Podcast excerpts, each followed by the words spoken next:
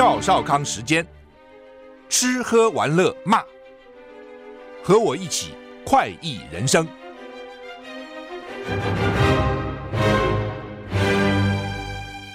我是赵少康，欢迎你来到赵少康时间的现场。台股现在上涨七十二点哈，台股昨天是上涨了一百三十三点啊，这两天呃等于上涨了超过两百点。道琼昨天还可以了啊，这美股美股哈涨一百三十八点，涨零点三六个百分点，指数三八零零一了，到了三万八以上了。S M P 五百呢涨零点二个百分点，纳斯达克涨零点三二个百分点，费城半导体小涨零点二五个百分点。欧洲三大股指都涨啊，不过都小涨到中涨啊。台股现在涨六十五点，天气啊，今天好像今天到明天是最冷的吧？这这这这个星期了哈。那苗栗今天上午最冷哈，苗栗一个地方叫做三湾啊，三个转弯，三湾海湾的湾哈，四点六度。清晨中部以北及宜兰低温六到八度，南部花东九到十二度。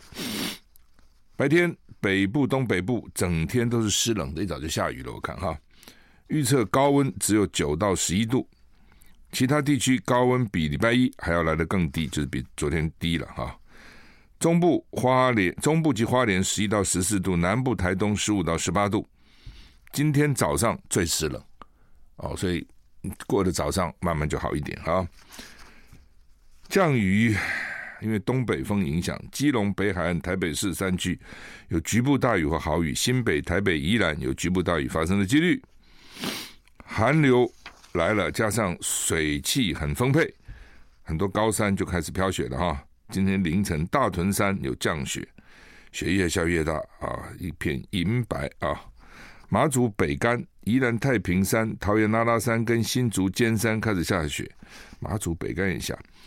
二子坪下起冰伞、冰线啊，有不少民众一早起来追雪竹，热血上山啊。没看过雪人很爱雪的啊！如果看这像常下雪的地方，烦死了哈。这北海道人对台湾人哦很很好，但是也很好奇，说雪有什么好看的？我们每天都烦死了啊！美国很多人哦，到了冬天下雪哈，然后那因为他很多人就是那个平房都要自己车道要开出来，你雪积的地方没有办法开车，叫残雪。很多人残雪就死了啊，残到一半就死了。为什么？心脏病突发，太冷了，又冷又累。你们残雪很累，你去铲铲看哦。谁给你铲了？你自己铲了，因为你家的车道嘛。所以呢，真的下雪哦，而且下雪好看就那么两天，接下来就很泥泞啊，又肮脏哦，雪都变黑黑的啊，哪有真的好看啊？但是呢，没看过雪就爱嘛，就是这样子啊，物以稀为贵哈。呃，所以呢，大家喜欢追雪啊。那还不是不看起来不少地方、啊？你看马祖北竿、宜兰太平山、桃园拉拉山、新竹尖石都下雪了哈、那另外呢，呃，阳明山国家公园一早六点多就紧急提醒民众要注意安全了，因为那时大概很多人就往山上要去看雪哈、好，台股现在。跌呃涨幅哦还好，涨五十五点，因为刚只剩下涨四十几点，现在又涨上来了哈。新疆强震七点零，那云南有土石流死了不少人哈。新疆阿克苏地区今天凌晨发生规模规模七点零的强震，可能造成重大的灾灾损。云南昨天发生土石流，有几十人受困，确实确认至少八人死亡哈。美国地质调查所说，大陆新疆阿克苏地区呢，叫乌什县，凌晨两点多发生规模七点零强震，震度震源的深度只有十三公里，很浅，所以有很多余震啊。那中国地震台是说，早上两点九分，乌什县发生规模七点一的强震，震度深二十二公里，民众纷纷逃到街上避难。那另外呢，云南。昭通市镇雄县昨天清晨发生土石流，到现在为止还有人被埋困哈，有几十个人都失踪了，失踪就很麻烦了，找不到了，怎么到在土在土下面呢？找不到了。习近平指示要全力搜救，失联人员，呼吁全国官员高度警惕，避免在农历新年庆祝活动发生重大事故。副总理张国清率队到云南指导搜救。灾区昨天晚上气温骤降，救难人员正用各种工具搜寻生还的哈，生还的人哈。云南在内的中国南方大部分地区现在都寒流中，气温降到或接近冰点。BBC 报道说，山崩的原因不清楚。村民说，大多数当地居民都是老人和儿童。土石流发生的时候，许多人正在睡梦中。哎，真的在睡梦中哈，淹淹了也就罢了哈。最怕是很多人哈，到现在可能还埋在什么地方啊，等待救援哈。以色列强攻加萨南部医院周围不放过哈，你看加萨其实很小一个地方，能够打这么久哦，可见那个地下那个地道也连通的还蛮蛮四通八达哈。不是我想那么小个地方，本来想很快就打完了，到现在还没打完，不当一直往南打，一直往南打。当时以色列不是叫一叫加萨的人都往南南走嘛，巴勒斯坦人往南走。那现在去打南部的城市汉尤尼斯，造成数十人死亡。人道主义组织对于医院周围的战斗表示很担忧啊，在医院旁边打很讨厌。BBC 报道，BBC 有英国广播公司了啊。BBC 加上南部城市汉尤尼斯遭到以色列猛烈攻击，坦克包围一家医院跟大学，好几千名流离失所流离失所者在那边避难。救护车被困，没有办法救治伤伤者。他们现在就说，医院不是只有医院，哎，大学不是只有大学啊。你里面搞了很多伤患的事，还有军人的埋在里面了。他就这样讲，游击队啊，什么哈马斯都埋在里面，所以我就要打。不，你在想说，你如果你我们是难民，那你往哪里躲呢？家也被炸了，那不躲医院，不躲学校，躲哪里呢？哪里有能躲就躲哪里啊。BBC 报道。汉尤尼斯最近成为以色列军队的焦点，他们确信哈马斯高级指挥官就藏在当地。之前在北部打的时候，在医院就说哈马斯藏在那个医院下面。到底哈马斯有多少高级指挥官？美国新闻网站引述美国官员说法报道，以色列已经向哈马斯提出建议，内容包括暂停战斗两个月，以换取分阶段释放加萨所有剩余的人质。哈马斯昨天有说叫以色列停。哦，他把人质交出来，那以色列不是拒绝吗？那现在说以色列向哈马斯提出建议，暂停两个月，把人质都放了。那两个月之后呢？哈马斯你想说，我把人质都放了两个月以后，你不把我打死了吗？世界卫生组织秘书长谭德赛对于汉尤尼斯两家医院周围发生战斗的报道深感关切。哈马斯控制的加萨卫生部指出，在最新针对汉尤尼斯西部的攻势中，已经有好几十人死伤。当地有几个医疗设施也是巴勒斯坦红新月会总部所在地。以色列国防部军以色列国防军表示，没有办法对正在进行的活动表示发表评论。就是说，记者就会问嘛：“哎，你们去打人家医院干嘛呢？”意思是这是我们正在进行的活动，没有什么好评论的，也不肯评论。台股现在上涨三十九点哈，英美攻击也门青年运动八个目标，说是为了保护国际贸易路线哈。美国跟英国军队礼拜一攻击也门八个青年运动的目标，两个国家都表示他们不寻求跟青年运动发生冲突，而是试图保护国际贸易路线。之前他们就炸人家好几个地方嘛。啊，结果人家就报复啊！那他们说我们这个炸人家的是防御，不是攻击，因为为了防止他来打我们，所以我们就先炸了他啊。那你想青年运动会同意这种讲法吗？不会了啊！不同不同意不同意不重要了，反正呢，你打我，我打你嘛。美国、英国在澳洲、巴林、加拿大跟荷兰的支持下面展开攻击行动。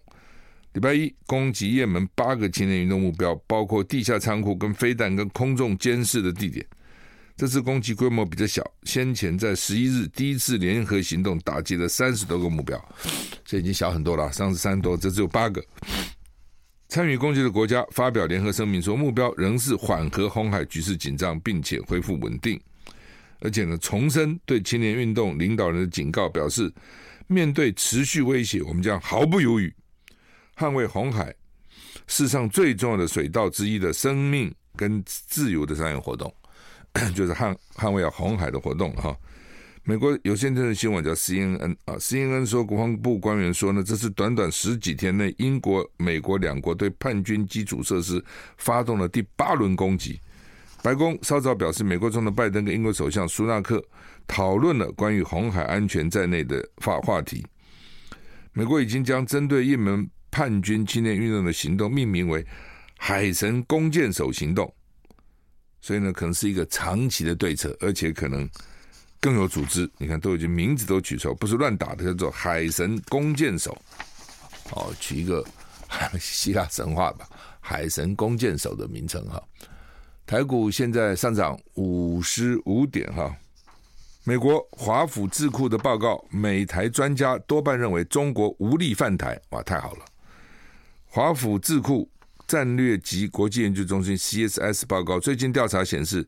多数美国及台湾专家表示，中国缺乏对台发动有效两栖入侵的能力，但有能力对台实施封锁，就不能攻台湾，但是可以封锁你。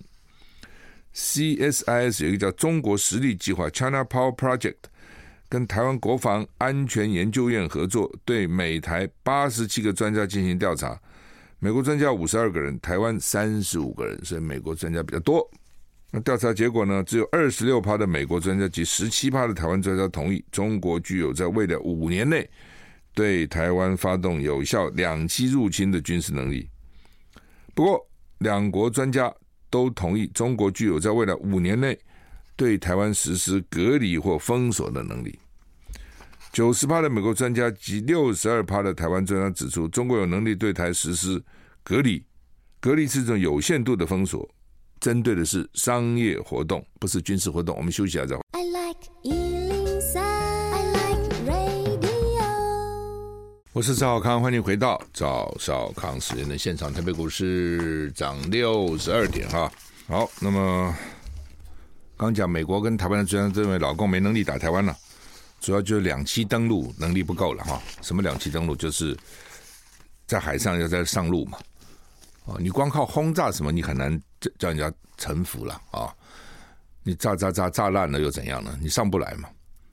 但是呢，要登陆叫人，而且要很多的人，对不对？通常要很多倍。哦，我如果五十万这边守，你五十万上来是没用的。你起码要一百万甚至两百万。呃，比如他们有的时候倍折工资，什么十则为之啊，反正是孙子有一个，你就不管你围人家工人，都要好几倍了啊。嗯、所以他认为说呢，他没有这个能力啊。那当然也有人有不同的看法了啊，就是说我先把你一个港给你占了啊，就是我打你，我先把你的空防空能力给你摧毁嘛，把你的基地啊统统给你炸了，跑道都炸了，你飞机也起飞不了了。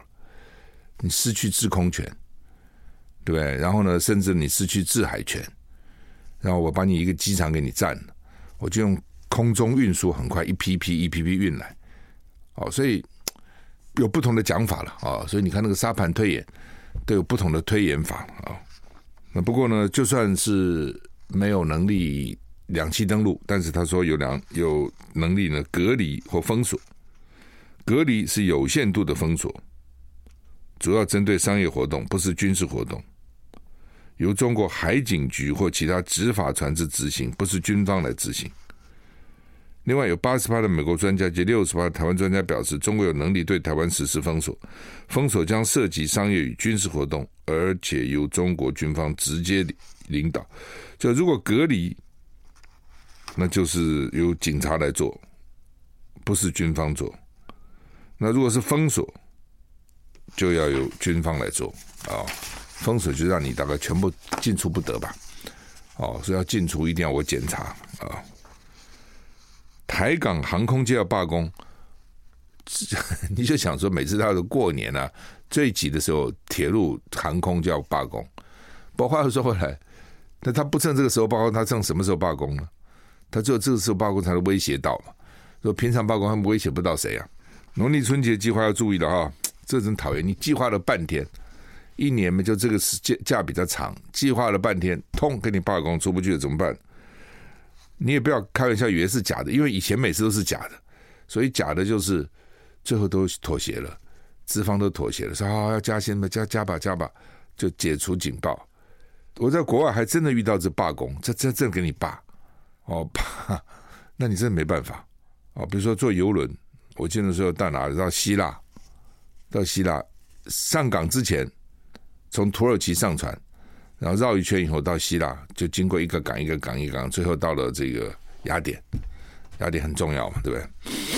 那到雅典之前呢，船上就告诉我说在罢工，因为那个时候呢。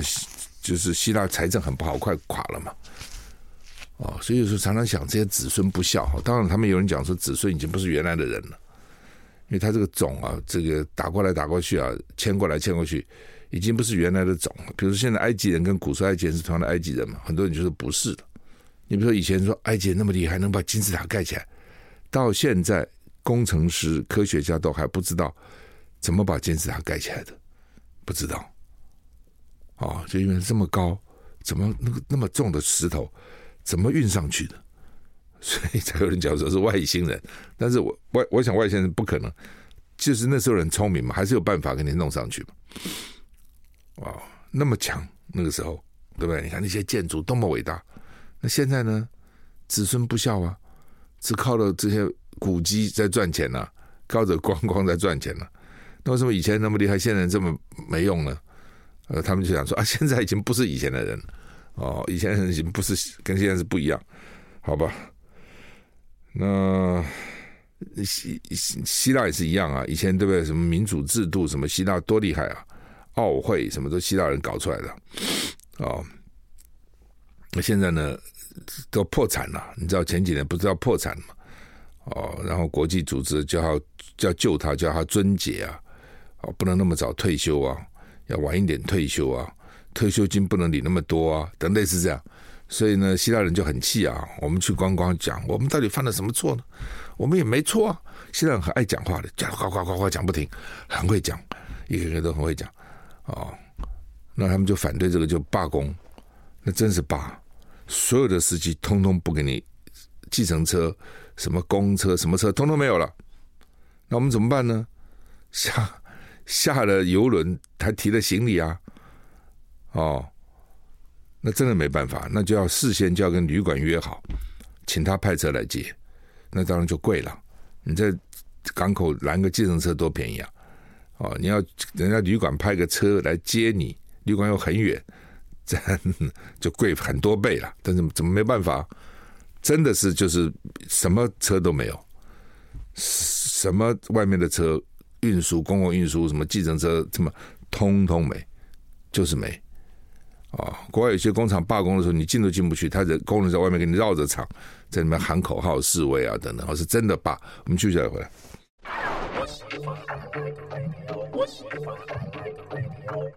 我是赵小康，欢迎回到赵小康室内现场。台北股市现在上涨五十八点啊！好，那么原来是长荣要罢工嘛？现在台港都传出来，春节他们要罢工。桃园市机师职业工会叫做机师工会了哈，他们在桃园昨天劳动局代表跟工会律师见证下进行机师罢工投票，先投票取得了合法罢工权，不排除春节前后罢工。长荣航空表示已经成立紧急应变小组应对罢工，不放弃跟工会协商。行政院高层表示，站在政府立场，鼓励劳资双方借由对话取得共识。万一春节真罢工，要求交通部做好全面的准备。行政院消保处正在会整具体资料，到时候会对外面说怎么样进行权益的保障。旅行社旅行社业者哀嚎，你这语言真水。先是大陆工会不来，已经很惨了哦。前一阵子那个那个新冠疫情搞得很惨了哦，现在。开放了，大陆公会又不能来。现在呢，旅行社说，好不容易从疫情低谷复苏，恐怕又被浇熄了啊！一旦真的罢工，长荣航空罢工只给二十四小时预告时间，春节旺季期间临时变动航班几乎没有空间，恐怕只有取消行程、退费一途。好，这是长荣，香港国泰。国泰常罢工哎，我记得这几年比较没有了，因为也是我想疫情等等。之前常罢工，国泰都被他们搞垮了。香港国泰航空从二零二三年底因为人手不足取消航班，光是一月七号到九号三天，有五十班次到港及离港航班取消。最初说法是因为机师感染呼吸道疾病影响，但照工会踢爆，是疫情期间公司大举裁撤机师。国国泰航空发表声明道歉，坦承机师不足，且表示仍将持续好一阵子。而工会近日再度指控资方轮班安排混乱，缩减外站休息时间，削减人手，扬言得不到正面沟通，不排除农历新年罢工啊！就是疫情期间，国泰大概就大量的裁员吧啊！的确了哈，那个时候我不需要这么多机师啊，那我航空公司又快垮了。好像台湾有这个情况啊！我这次到金门去，他们就说很多人，因为金门很多人都在在台湾工作，那选举想回金门投票就回不去。我说为什么？他没飞机。那我就问陈陈玉珍啊，立伟，我说你说你不能去跟民航局或是那个航空公司协调一下吗？他说有协调啊，航空公司的理由就是我机师不够啊，我没有办法飞啊。我机师不够怎么飞呢？哦，现在麻烦了，这个不这个不够，那个不够哈、哦，真的很讨厌。我昨天听说那种台台北不是很多那种观光旅馆嘛，大的那种五星级饭店也是哈、所以他们经常就说对不起，我们明明可以容纳一百一百个客人，我现在只接受五十个，这为什么只有五十个呢？因为服务人员不够。哦，医院医院的护理师不够，所以病床呢也不全部开放。餐厅餐厅服务人员不够，所以呢用餐也不全部开放。哦，那当然，我这朋友是比较敏感的，他在想说，是不是这些旅馆呢联合起来了？反正人不够嘛，我们都联合好了，我们都不要收满，我们就收个六成。哦，然后呢，明明呢一个人吃饭可以两千块的，我现在就三千。因为我人少嘛，我必须要有足够的收入嘛，啊，那人少服务人不够啊，我就干脆大家讲好，哦，我们价钱就是标高，但是呢，不要全部招满，呃招满服务也服务不来。他是猜测了，我这朋友昨天跟我讲，他在猜测是不是这种情况哈，因为他们他们曾经要办一个活动，问了好多大的旅馆，都说不行，我们收不了那么多人。啊，你有两百个人来，对不起，我只能收八十个，我只能收六十个，类似这样子啊。全球暖化，所以永冻土解冻释放，释放什么？我以为释放好东西，僵尸病毒，什么鬼啊？恐怕引爆工位危机，这听起来好像是好像一个什么怪异小说电影。全球暖化加剧，覆盖北半球五分之一的永冻土正快速解冻，科学家警告。这可能让冰封在里面的古代僵尸病毒重出江湖，引爆全球工位危机。科学家目前不知道永冻土层中存在哪些远古的病原体，但他们推测，在永冻土的最深处，可能有一百万年前的病毒。啊，这听起来蛮可怕。因为我们常常看那个好莱坞电影，那个什么讲那个去埃及挖宝有没有？哦，突然那个僵尸。哦，木乃伊突然活了，有没有？什么符咒一解除，哇，跳出来，看起来就有点像这东西，那么可怕。美国 NASA 太空总署科学家警告，所谓的僵尸病毒就是死而复活的病毒。哇！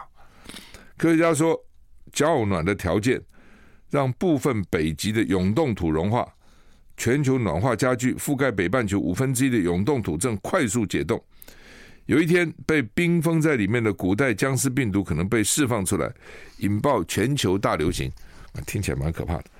去年有国外科学团队在二零一八年的永冻土中发现了沉睡了四万六千年的线虫，在融化永冻土之后呢，恢复了生命力。事实上呢，早在二零一四年，法国科学家克拉维里的团队就首次让冰封在西伯利亚永冻土中好几万年的病毒复活。而且目前分离出的病毒只能感染阿米巴原虫，不会对人类威胁。但他们已经鉴鉴定出窦病毒跟疱疹病毒基因的踪踪迹，这两种病毒都是能感染人类的病原体。疱疹最近得 疱疹蛮多的，带状疱疹，就是这些病毒因为很冷嘛，就埋在里面。哦，但是呢，一暖就复活了。所以人类有时候说想把自己给冻起来，有没有说啊？现在有些医术还不够，冻起来也许这个病多少年以后就可以治了，就把自己给冰起来哈、哦。也看过这样的报道，也看过这样的说，理论上可行啦。哦，理论上就是你把你冻起来就是了嘛。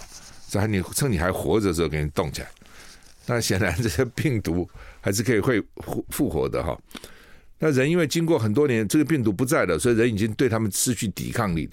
麻烦就在这里。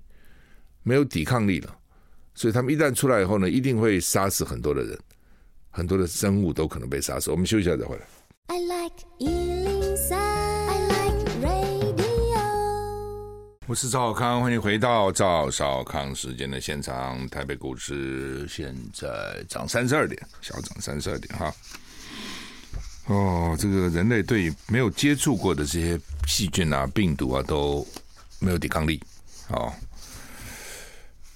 就像那时候欧洲人刚去美洲大陆啊，原原住民啊，根本有很多病是原住民没有得的，结果欧洲人就带过去了啊，就搞得原住民死一堆人，还没打光病就死一堆人，因为不知道怎么抵抗这些病毒哈，或者这些细菌。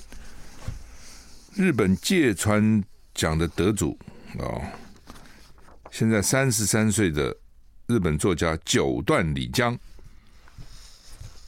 以作品《东京都同情塔》，塔就是那个灯塔的塔，同情的塔，获得第一百七十届芥川奖。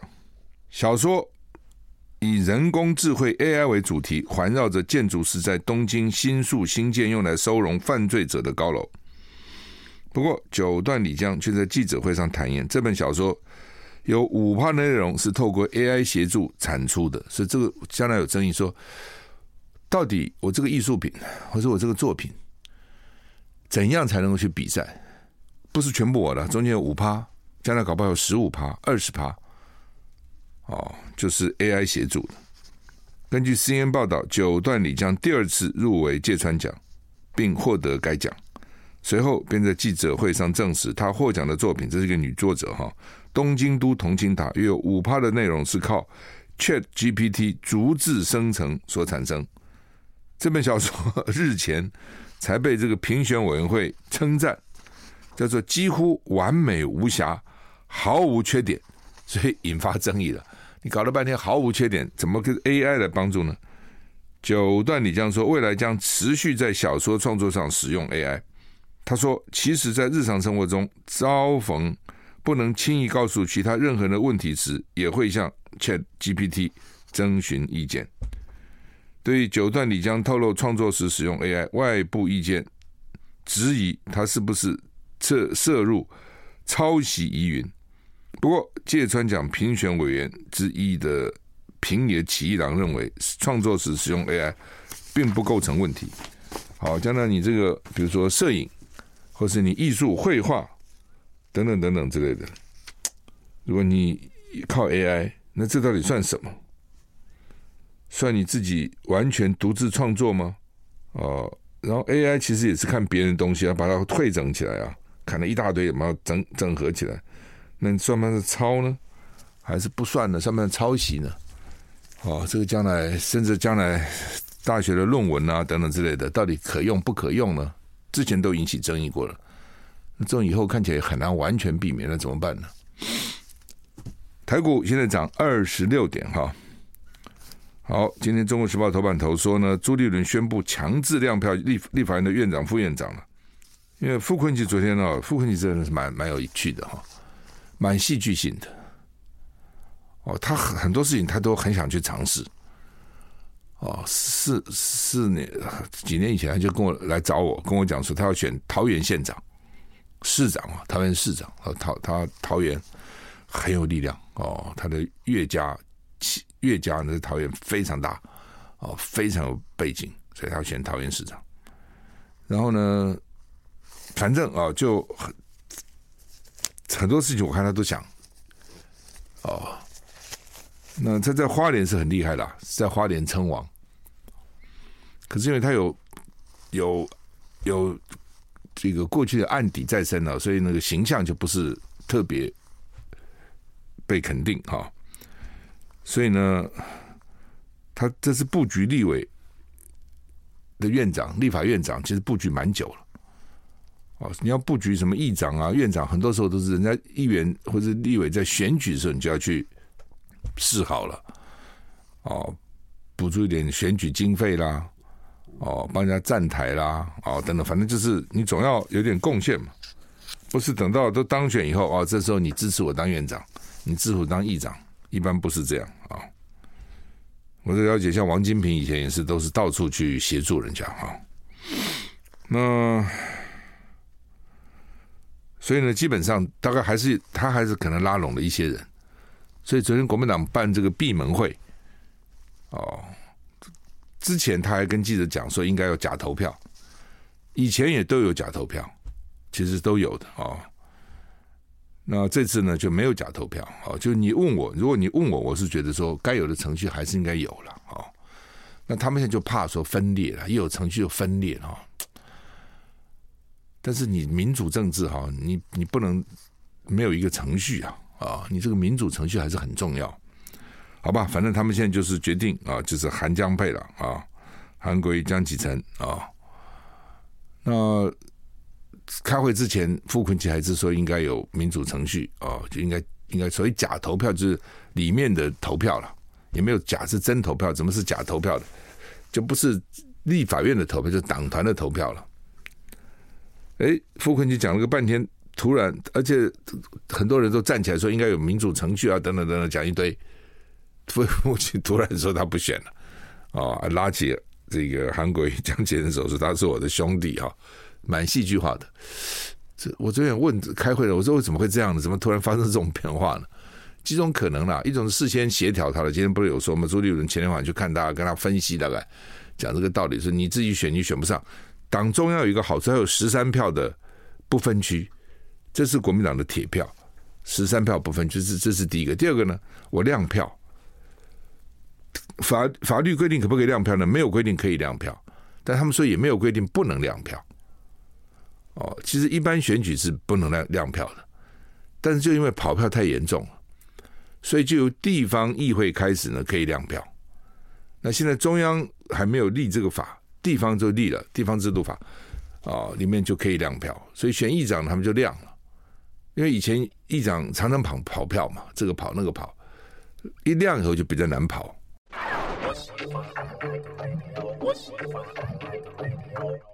我是赵少康，欢迎回到赵少康时间的现场。台北股市现在涨九，涨十点啊，涨十点，跌幅看起来小了一些哈。好，刚讲说这个议长选举才能跑票了哈，所以以前而且经常牵涉到金钱，我给你买票哈。所以有一段时间那个以前呢哈，没有亮票之前都是要代开哦，比如说这个。这个党团哦，将近三十个人啊，统统带带走，住在外面的旅馆。我刚当选台北市议员的时候就很好奇，怎么叫我去住在桃园机场旁边那个旅馆呢？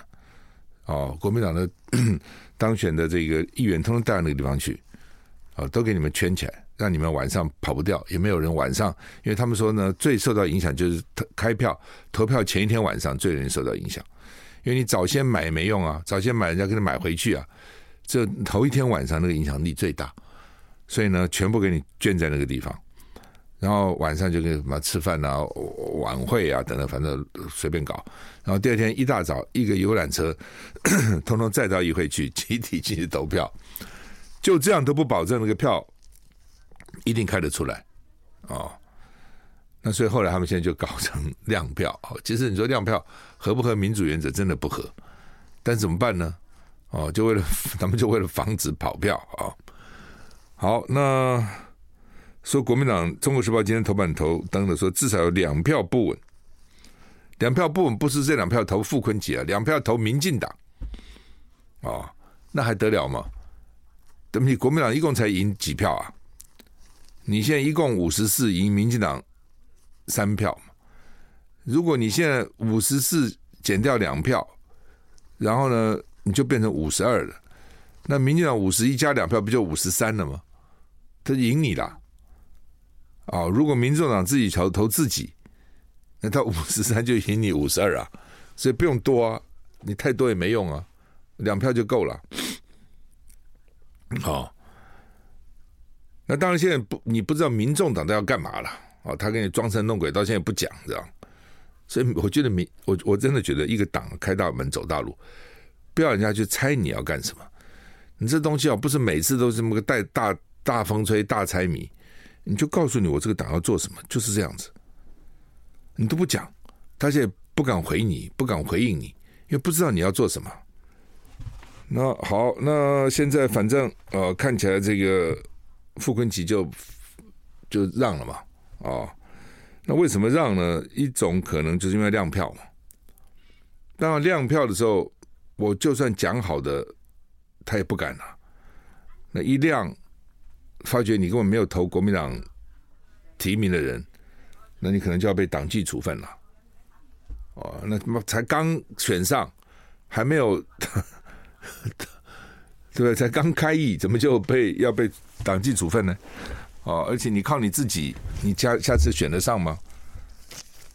哦，所以呢，这个亮票这招是很狠的了，哦。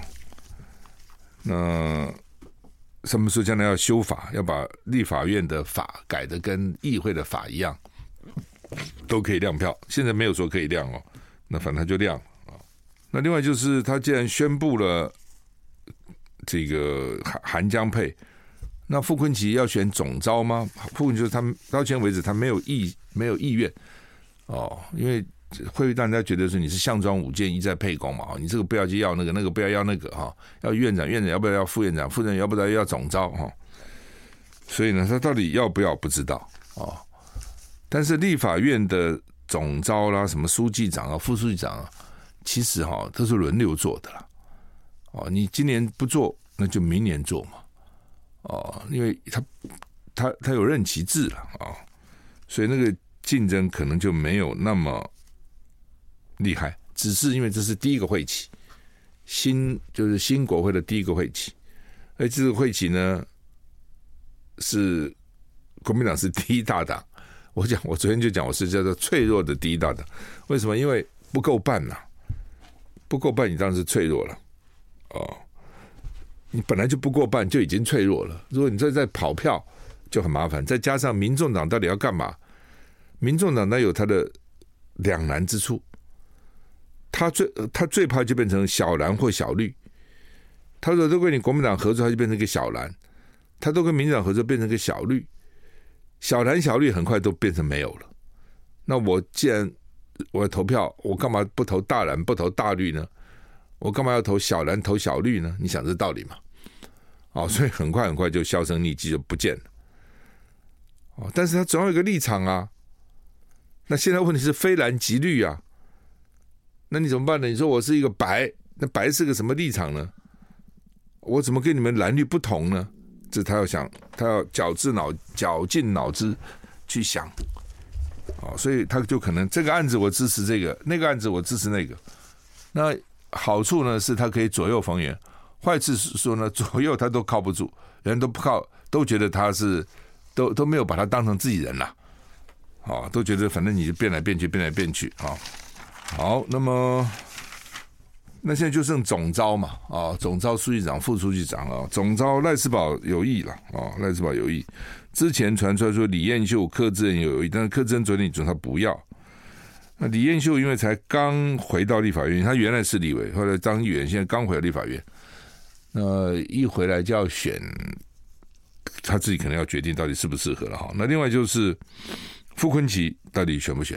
哦，现在也不知道啊。哦嗯，傅崐萁到底要干嘛啊？那他当然他有他的优势，就是他为了选院长、副院长，他已经跑了一圈了，而且他也有他的人脉嘛，哈。那刚比较好奇的是，柯建铭最近一直在骂黄国昌，一直在骂民众党，哈，我也不懂为什么哈。那其实对于民进党来讲，民众党这八票也是重要的啊，你都不要吗？啊，你难道真的都不要吗？可是也有人说，长远来看，他也不在乎哦，干干脆把你民众党打成跟蓝的在一起好了。哦，那四年以后的选举或两年以后的选举呢？避免你民众党来分票，你就分国民党的票好了，不要来分民进党的票啊、哦。所以呢，柯建铭是不是想的那么远？哦，真的想到这么多？因为政治东西变化很大，你还管什么两年以后、四年以后？谁知道两年以后、四年以后是变什么样子啊？对，那你现眼前其实很重要啊，你现在眼前立法院长很重要。哦，那柯建铭干嘛这样子呢？有几种可能嘛？一种就是他真的觉得不需不需要你。哦。除非你起义来归，否则我不给你任何条件。另外一种呢，就是我表面在骂你，私下有另外的人去沟通，明修栈道，暗度陈仓哦。私下另外另外人去跟你谈谈，到底应该怎么合作啊？还有一点就是，我实在是没有办法信任民众党，所以干干脆算了，我对你不抱希望，随便你要干什么了。哦，那你如果都去跟男的混，就去吧。那将来你就是跟男的是一伙的，你们选票自己去分吧。不要分我的票哦！一家五口都死了，而且这个妈只有二十八岁耶。哦，原来开精品店，后来生意不好，生意真的很难做了。哦，要开店要很小心的，然后背了一屁股债。哦，小孩子那么小，七岁、六岁、三岁，而且这个三个儿子一起跟他父亲就都死了。过年之前。年关难过，哎，真的看得很难过。好吧，我们时间到了，谢谢你收听，接下来吴淡如给主持服务，再见。